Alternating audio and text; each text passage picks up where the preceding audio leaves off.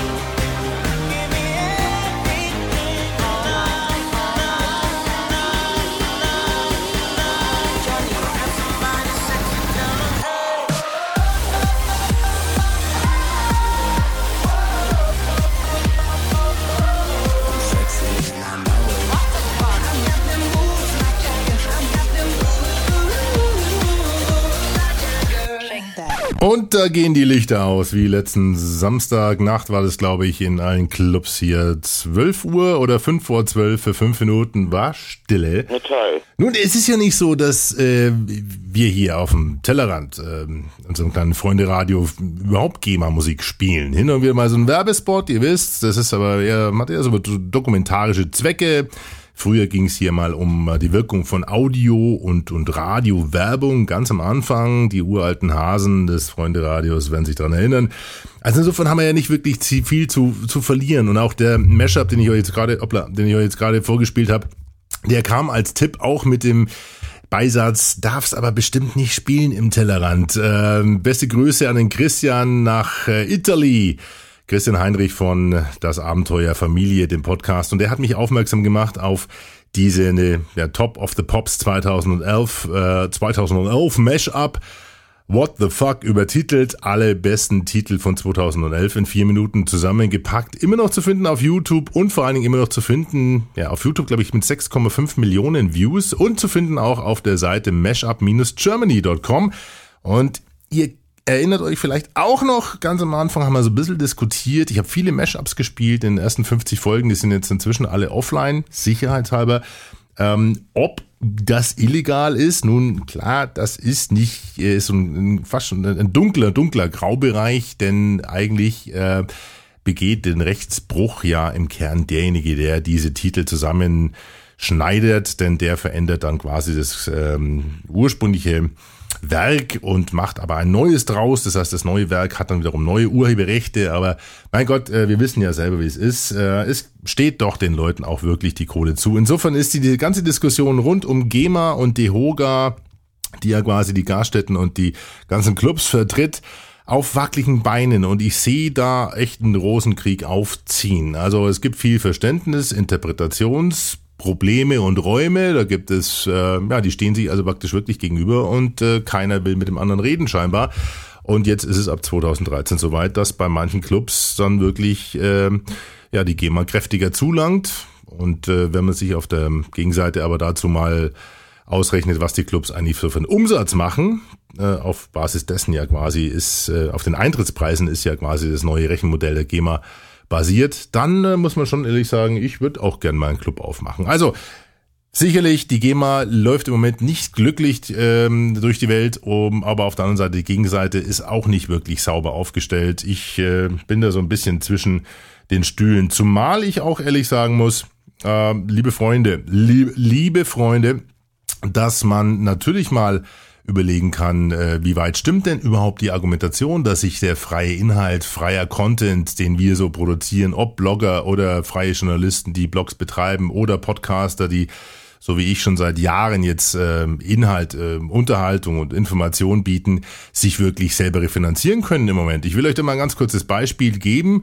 äh, interessiert sicherlich den einen oder anderen von euch. Der Blick über den Tellerrand jetzt mit 296 Folgen. Es gibt ja, gab ja auch schon äh, Pimp My Brain Experteninterviews, dann gab's Brouhaha. Ich will das mal gar nicht dazu rechnen sondern seit 2005, seitdem ich angefangen habe, äh, liefen in diese 296 Folgen insgesamt 1200 Stunden. Also um genau zu sein, ich habe es mal hochgerechnet, 1184 Stunden Arbeitszeit. Das sind ungefähr vier Stunden netto pro Episode, bloß damit ihr mal ein Gefühl dafür bekommt, wie viel Arbeit in so einem 30 Minuten eigentlich steckt. Da ist Vorbereitung mit dabei, Recherche, Scripting, Produktion, Montage, Postproduktion, Veröffentlichung, Online-Stellung und so weiter und so fort. Ja, die Kommunikation mit euch als Community gar nicht mal dazugerechnet. Also, nehmen wir nur mal vier Stunden, dann sind wir bei 1184 Stunden, wie gesagt, ohne Bruhaha und ohne den anderen Podcast. So, was kam dagegen? Ich rufe ja gerne mal auch zu Spenden oder zur Unterstützung auf und das tun ja doch einige von euch und da bin ich ganz stolz drauf, die sogenannten Brainiacs, die Leute, die also den Blick über den Tellerrand auch finanziell unterstützen.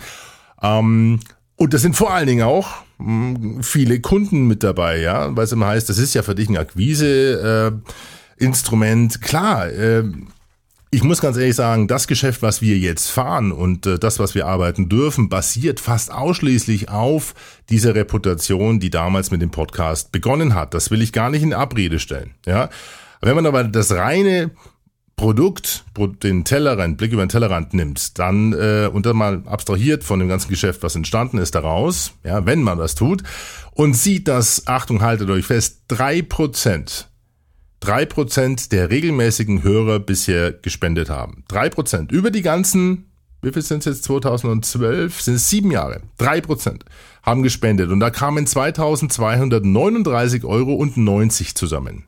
Könnt ihr mitschreiben. 2239,9. So, dann komme ich auf einen Stundenlohn von 1,89 Euro brutto. Das reicht, glaube ich, noch nicht mal in Berlin zum Überleben. So, und jetzt bin ich durchaus einer der ersten Stunde und durchaus einer der, von dem man erwarten könnte, Mensch, der müsste doch eigentlich mal das Thema Monetarisierung durchziehen und mal gucken, was er denn überhaupt, ob er den Tellerrand überhaupt auf dieses Niveau bringt, dass er sich in Anführungszeichen refinanziert. Denn mit 1,89, das wissen wir selber, das ist nicht mal eine halbe Currywurst. Ja, zumindest nicht in München. Also, ich will mich auch gar nicht äh, beschweren, gar nicht jammern. Ich bin auch immer stolz auf, drauf, dass Leute sagen, okay, wir unterstützen dieses kleine Freunde-Radio. Es sind ja durchaus ein paar tausend Zuhörer. Aber ich glaube, ich wäre auch glücklich, wenn es eine Verwertungsgesellschaft gäbe, bei der man sich eintragen könnte, die dann einsammelt, die sich dann vielleicht sogar, was weiß ich, mit an die GEMA hängt oder an die VG Wort oder an die VG schieß mich tot, ja, und sagt, okay, wir verteilen über einen Schlüssel der Downloads und Reichweite dann das, was wir einsammeln. Warum denn nicht? Ja, da wäre ich dann im Endeffekt nicht abgeneigt dagegen, denn viele ziehen sich die Inhalte einfach wirklich netto netto kalt und kostenlos und da bin ich bei Weitem nicht unbedingt uneingeschränkt der Freund davon. Ja, damit seht ihr auch so ein bisschen meine Einstellung zu manchen politischen äh, Institutionen und äh, Parteien. Ich bin da sehr ambivalent unterwegs ähm, möchte einfach auch nur an dieser Stelle zum Nachdenken einfach anregen und habe euch deswegen ein paar Zahlen genannt. Und Jetzt zu denen, die diese kleine Episode unterstützt haben. Es gibt einen Brainiac, das ist immer der Topspender, das wisst ihr, Topspender der Episode und das ist diesmal der Thorsten Pohl aus dem schönen Odenwald. Er hat 10,55 Euro gespendet, damit netto 10 Euro hängen, blieb, hängen bleiben, hat er geschrieben. Danke an den Thorsten und äh, er war damit der einzige Spender für heute. Ja, so ist es halt. Aber ich will auch noch Grüße schicken an die Julia Käfer, die mich angeschrieben hat und mich gesehen hat äh, bei uns um die Ecke beim Büro im Shelling Brain und äh, hat es leider verpasst, mich anzuquatschen. Sie ist eine treue Hörerin des Freunde Radios und eine ehemalige Nachbarin in der Schellingstraße, wo wir unsere Büros haben. Und dann geht noch ein schöner Gruß, bevor wir zur Pflicht kommen, zum Inhalt, an die äh, ja, SAP Learn Account auf Twitter. Die haben nämlich Anfang Juli, nee, Anfang Juni geschrieben, European Podcast Award 2011 at Podpimp, one of my faves won for Germany. Well deserved, Alex. Besten Dank. Ich weiß nicht ganz genau, wer hinter dem Twitter-Account SAP Learn steht. Ich denke mal, der Thomas oder André seid beide gegrüßt, falls ihr die Episode hört. Äh, vielen Dank dafür. So, und damit wollen wir heute einsteigen in das von ja, euch und von Lara so herzlich geliebte inhaltliche Hauptelement, das Filetstück dieses kleinen Freunde-Radios. Was kommt jetzt, liebe Lara? Jetzt kommt das Poposkop.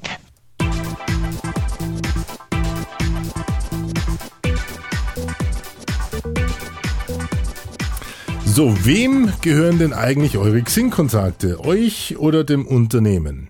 Das ist eigentlich eine gute Frage, ne? Ihr werdet zwar jetzt denken. Der Alex macht nur Blödsinn. Nein, nein, es ist äh, das zweite Kapitel im Thema Recht und Social Media. Das letzte Mal im letzten oder im vorletzten Blick über den Tellerrand haben wir uns ja mal um die Frage gekümmert, wem gehören eigentlich die Social Media Accounts? Und da ging es damals um ein Unternehmen namens PhoneDog gegen den ehemaligen Mitarbeiter Mr. Kravitz. Denn der hatte den Twitter-Account des Unternehmens betrieben und dann beim Ausscheiden mit übernommen, hat ihn einfach umbenannt und hat die 17.000 Follower mitgecasht und da hat das Unternehmen gesagt, so nicht und hat ihn auf Herausgabe geklagt und vor allen Dingen auf Schadensersatz im sechsstelligen Bereich. Das Ganze ist noch anhängig, aber es sieht wohl so aus, dass die Markenrechte des Unternehmens durchgreifen. Wollen wir mal schauen, wird, glaube ich, Ende des Jahres in Amerika entschieden. Also die Frage war das letzte Mal und heute fragen wir uns mal, ähm, wem gehören eigentlich die Xing-Kontakte oder die Kontakte auf LinkedIn oder mh, hm, wir spezifizieren das etwas und damit wird es dem einen oder anderen sicherlich klarer. Wir stellen die Frage mal so, wem gehören beruflich veranlasste Xing-Kontakte? Ja, da dämmert's sicherlich, denn da ist es nicht ganz so einfach. Und äh, das ist sicherlich ein Thema, das kann man in epischer Breite über eine halbe Stunde ausdiskutieren. Ich möchte euch an dieser Stelle allerdings mal verweisen auf einen Gastbeitrag auf dem äh, Blog recht20.de verfasst von Dr. Birte Kepler, Fachanwältin für Arbeitsrecht und die hat das da ein bisschen durchdekliniert und sich der Frage gewidmet, gehören die beruflich veranlassten Kontakte in Social Networks dem Arbeitgeber? Fragezeichen. Es gibt da nämlich unterschiedliche Parameter, die dafür maßgeblich sind. Es gibt zwar in Deutschland noch kein rechtskräftiges Urteil zu dem Thema, aber sehr viele Hinweise auch, wie gesagt, aus dem Ausland. Äh, es wurde da zum Beispiel in, Amer in, in England ein äh, Mitarbeiter des äh, Unternehmens Hayes, das ist ein Personalvermittler, wurde zur Herausgabe der LinkedIn-Kontakte verurteilt, als er das Unternehmen verlassen hat. Warum? Weil er beruflich eben mit dieser Plattform zu tun hatte. Es ist nicht so ganz einfach. Ein paar Orientierungen bieten folgende Parameter oder Antworten auf die Fragen, ja, wer zahlt denn den Account? Äh, welchen Name hat der Account oder welche E-Mail-Adresse wurde, wurde für den Account äh, verwendet, welche Adresse und äh, generell welchen Charakter hatte diesen Account. Das heißt also, war der Mitarbeiter im Auftrag des Unternehmens auf Xing oder LinkedIn unterwegs, um dort in Foren zu diskutieren oder Kontakte zu knüpfen. Also es gibt unterschiedliche Formen äh, von Nutzung dieser Plattformen, äh, von rein privaten Account mit geschäftlichen Kontakten über den rein geschäftlichen Account bis hin zu verschiedenen Mischformen. Wen's also interessiert, der sei recht herzlich eingeladen, auf pimpyourbrain.de mal nachzuklicken, bei der Birte vorbeizuklicken. Dr. Birte Kepler, Fachanwältin für Arbeitsrecht, auf recht20.de und die Nudel des Thema dann durch und gibt euch zumindest ein paar Hinweise, auf was man achten sollte bei der Frage, wie, wie weit beauftrage ich eigentlich meine Mitarbeiter auf Social Networks aktiv zu sein oder nicht. Weiter. So, wir bleiben mal zusammen auf dem für uns vermeintlich etwas trockenen Feld der Rechtsverdrehung und kümmern uns mal um die Frage, darf ich eigentlich für Beleidigungen, also wenn ich meinen Chef Vollpfosten nenne auf Facebook, darf ich dafür gekündigt werden? Ja. Es gab in Amerika schon genug Unternehmen, die das zum Anlass oder die Fehlverhalten auf Social Media zum Anlass genommen haben, um den Mitarbeiter irgendwo nach Russland oder nach Saudi-Arabien schicken. Aber so einfach ist es nicht, denn die Mitarbeiter schlagen jetzt zurück und berufen sich da auf ein altes Gesetz in Amerika, das nennt sich National Labor Relations Act, ist mit gewaltig Patina versehen aus dem Jahr 1935. Und ähm, das äh, oder dieses äh, Gesetzes bedient sich diese sogenannte Schiedsstelle für diese äh, Fälle. Das ist nämlich das National Labor Relations Bureau. Das ist eine, so eine Bundesbehörde für Arbeitsbeziehungen, die regelt also im Endeffekt als Schiedsstelle äh, den Streit zwischen Unternehmer und Arbeitnehmer. So, und jetzt ist den oder vielen Mitarbeitern dann äh, auch so eine Leuchte aufgegangen und gesagt, Mensch, da gibt es doch von 1935 ein äh, Gesetz, was äh, die Meinungsäußerung in der Öffentlichkeit in gewissen Kreisen erlaubt. Ich darf also über mein Gehalt reden, über meinen Chef reden, über Arbeitsbedingungen reden und dann haben sie also dieses NLRB dieses National Relations, äh, National Labor Relations Bureau angerufen und das über 100 Mal in den letzten zwölf Monaten und ähm, haben eben äh, versucht, darüber eine Einigung zu erreichen. Und jetzt haltet euch mal fest, über, nee, ich glaube, knapp 50 Prozent der geprüften Anschuldigungen sind erfolgreich abgewehrt worden. Es gab da zum Beispiel eine Angestellte, die hat ihren Chef auf Facebook als Saftsack bezeichnet, wurde wieder eingestellt. Dann gab es eine Mitarbeiterin von einem Rettungsdienst, die hat ihren Kollegen als psychisch und krank oder psychisch kranken Patienten bezeichnet, wurde gekündigt äh, musste dann wieder eingestellt werden. Also es gibt genug Fälle, die zeigt, es ist gar nicht so einfach, gekündigt zu werden durch Fehlverhalten in Social Media. Also, erstes Fazit. Der sogenannte National Labor Relations Act schützt also amerikanische Arbeitnehmer in ja, scheinbar vielen Fällen vor Konsequenzen. Wie sieht es aber im deutschen Raum aus? Nun, da gibt es zwei Sonderfälle. Es ist natürlich auch nicht so einfach, dort gekündigt zu werden, wenn man sich daneben benimmt. Aber es gibt vor allen Dingen ein sehr schützenswertes Gut, was relativ schnell über dem Grund einer Kündigung oder Abmahnung steht. Und das ist Artikel 5 Absatz 1 Grundgesetz, die sogenannte Meinungsfreiheit. Und die wird scheinbar gerne zur Abwägung mit herangezogen und äh, überstrahlt dann sozusagen den Tatbestand oder den Anlass relativ schnell. Ja, also Meinungsfreiheit ist praktisch das Schutzschild der Deutschen. Natürlich nur bis zum gewissen Grad, ist eh klar. Ja, aber, und jetzt kommt noch was anderes dazu, um angeklagt zu werden, muss das Unternehmen natürlich erstmal mitbekommen, dass der Chef beleidigt wurde. So, wie bekommen die das denn eigentlich mit auf Facebook, wenn ich das nur meinen Freunden erzähle und äh, ja, mein vielleicht Unternehmen oder mein Mitarbeiter oder mein Chef gar nicht auf Facebook ist? Das ist nämlich gar nicht so einfach und ich darf das eigentlich auch gar nicht wissen, wenn ich mir das nicht öffentlich und offiziell praktisch zu eigen gemacht habe. Das heißt, das Unternehmen darf eigentlich gar nicht mitbekommen, wenn die Äußerungen in einem geschlossenen Kreis erfolgten. Das regelt jetzt, und jetzt haltet euch fest, ein Entwurf eines sogenannten Beschäftigten Datenschutzgesetzes, auch kurz BDSGE. Und der ist im Moment zur Ratifizierung beim äh, Bundestag oder Bundesrat. Also der Entwurf ist inhaltlich abgesegnet und da gibt es einen sehr interessanten Passus. Und der wird euch genauso verwundern wie mich. Dort steht nämlich zum Beispiel, also für das Unternehmen, in Anführungszeichen, für das Unternehmen unzulässig ist nach Paragraph 32 blablabla, der Zugriff auf Infos in Netzwerken, die der Kommunikation dienen, in Klammern zum Beispiel Facebook, Klammer zu, zulässig aber auf Infos in beruflichen Netzwerken, in Klammern zum Beispiel Xing, Klammer zu. Also, es wird dort in einem Gesetzentwurf versucht zu unterscheiden, zwischen Xing und Facebook, also zwischen überwiegend privat genutzten und der Kommunikation dienenden Social Networks und überwiegend beruflich dienenden Netzwerken. Und da bin ich mal sehr gespannt. Da ist noch keiner drauf gekommen, darüber zu diskutieren. Ist das jetzt nicht nur vom Gefühl her, sondern auch äh, per Juris, äh, also äh, per Gesetz sozusagen, ein, ein anderes Netzwerk Xing als Facebook. Ja, das wird also noch interessant. Ihr könnt euch ja das Ganze mal durchlesen. Äh, der Link dazu unter pimpyourbrain.de, eurem Blog zum Blick. Das heißt, wenn der Arbeitgeber das über, ja praktisch über nicht ganz rechtlich sichere Wege erfahren hat, dass der Chef beschimpft, äh, beschimpft wurde, dann gilt das sogenannte Beweisverwertungsverbot und damit ist das Ganze hinfällig. Ja, dumme Geschichte, sagt sich dann der ein oder andere. Ist ein bisschen verwirrt das Ganze, aber ich glaube, ein ganz interessanter Aspekt, um mal eben diese Unterscheidung zwischen Xing und äh, Facebook äh, mal in einem Gesetzentwurf gelesen zu haben und zu erfahren, dass die gekündigten Mitarbeiter inzwischen zurückschlagen. Wer sich da einlesen will, kann das gerne tun. Ich habe drei interessante Links. Einmal gibt's auf der ähm, Wirtschaftswoche einen sehr interessanten Blogbeitrag dazu, heißt ein Facebook-Klick auf Gefällt mir und schon gefeuert. Dann gibt es noch einen interessanten Artikel von Daniel Labro, er ist Rechtsanwalt und Fachanwalt für Arbeitsrecht bei Felser Rechtsanwälte, www.felser.de. Der direkte Link natürlich unter pimpyourbrain.de. Und es gibt noch einen sehr guten Artikel vom Pressetext zu dem Thema und da könnt ihr euch alle durchwursteln und dann kriegt ihr vielleicht ein besseres Gefühl, ob ihr in Zukunft den Chef ähm, Vollhorst nennt oder nicht. Jetzt ist aber genug mit der Juristerei. Du, Alex, jetzt mach mal weiter. Na hora de escolher uma roupa, mulheres sempre ficam inseguras, querendo um palpite. Mas só um nunca é o suficiente, né? Então que tal saber o que todos no Facebook acham daquela roupa? C&A Fashion Like.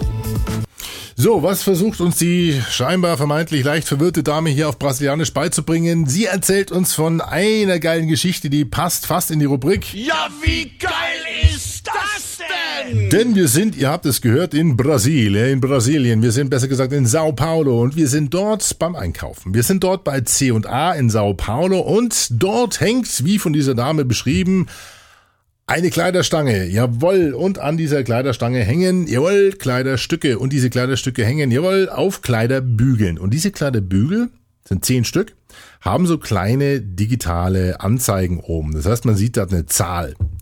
So, und der Gag ist jetzt, dass ähm, diese Kleidungsstücke von Nutzern auf Facebook bewertet werden und diese Anzahl der Gefällt mir wird live übertragen mit dem Display des Kleidungsstücks auf dem Kleiderbügel. Ja, also eine sehr interessante Geschichte. Ihr seht also beim Einkaufen sofort, ist das was für die nächste Gartenparty oder eben nicht.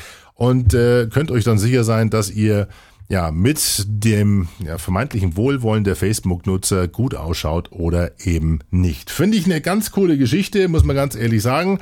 Vielleicht sagt der ein oder andere von euch, Hey, schon gehört? In Wolfenbüttel ist ein Sack Haferschrot umgefallen. Nee. Echt? Ja, schrecklich, oder? Ich fand's aber cool, kommt von der Agentur DDB Brasil und äh, der Link dazu natürlich unter Pimp Your Brain, euren Blick. Blog, so rum war's, euren Blog zum Blick. C und A und die Live gefällt mir Buttons beim Einkaufen. Weiter. So, und dann bin ich noch auf eine sehr interessante Kampagne aufmerksam geworden von Amex, bei der ich mir zuerst gedacht habe, Das kann ja wohl nicht wahr sein. als ich nämlich den Blogbeitrag von, äh, wie heißt der Kollege, Alice Hamburger auf dem Blog The Verge gelesen habe, dachte ich mir, das ist ja schon ein starkes Stück. Habe daraus einen Blogbeitrag selber auf pimpyourbrain.de geschrieben und habe den übertitelt mit Amex Kartenbesitzer sparen Millionen Dollar mit Foursquare Deals. Nun, worum geht's da? American Express hat Mitte 2011 in den USA eine Partnerschaft begonnen mit Foursquare. Und Foursquare ist ja so ein Check-in-Dienst, den habt ihr sicherlich schon mal gehört, gesehen vielleicht sogar. Der kommt aus dem Jahr 2009, hat inzwischen 20 Millionen Nutzer und äh, sage und schreibe zwei Milliarden Check-ins seit dem Launch. Also guter Partner für ein spezielles Rabattprogramm von American Express. Denn die haben gesagt, pass mal auf Leute, wenn ihr auf eine spezielle Seite klickt, Check-in and Save da und euer Foursquare-Konto mit eurem American oder eurer American Express-Karte verknüpft, dann bekommt ihr von uns spezielle Gutschriften, wenn ihr unterwegs seid und mit der Karte einkauft. Also, wenn man mit dem Handy unterwegs ist und checkt dann bei den Partnern ein, dann kann man dieses Check-in-Special aktivieren. Und wenn man dann noch mit der Karte kauft, mit der Amex-Karte, bekommt man eine Gutschrift und jetzt haltet euch fest, in der Höhe von bis zu 20 US-Dollar, was ich da gelesen habe.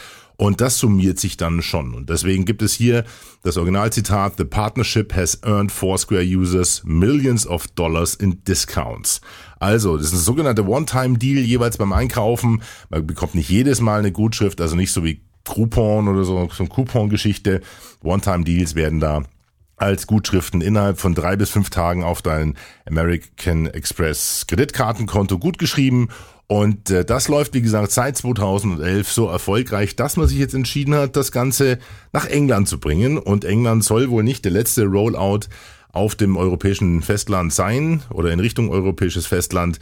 Nein, es geht sogar Gerüchte halber äh, sogar bald in Richtung Deutschland. Und äh, da sagen wir dann schon. Toll, toll, super toll. Und sind mal gespannt, äh, wie diese Foursquare-Deals auch andere Unternehmen einsetzen werden in Zukunft, denn das ist dann doch bequemer.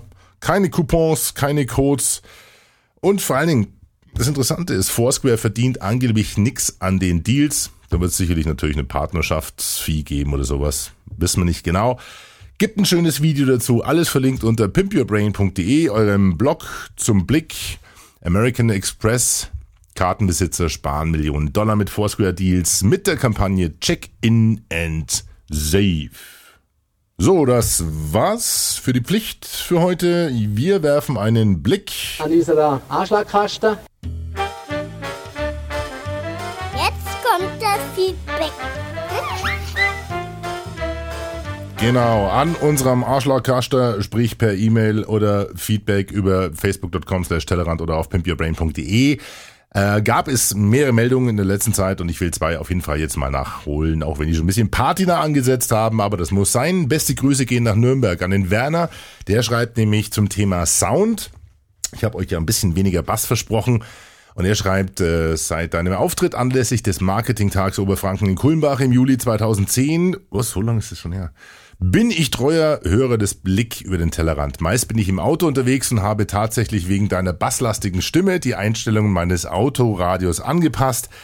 Seit letzter Woche ist das nun nicht mehr nötig. Deutlich besser und angenehmer.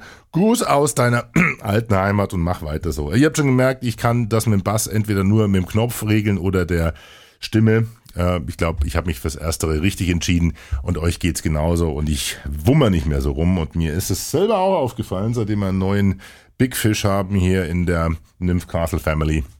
Und da hämmert der Wunschel schon gewaltig auch durch die Bässe auf den alten Episoden. Also, vielen Dank an den Werner und beste Grüße nach Nürnberg in die alte Heimat.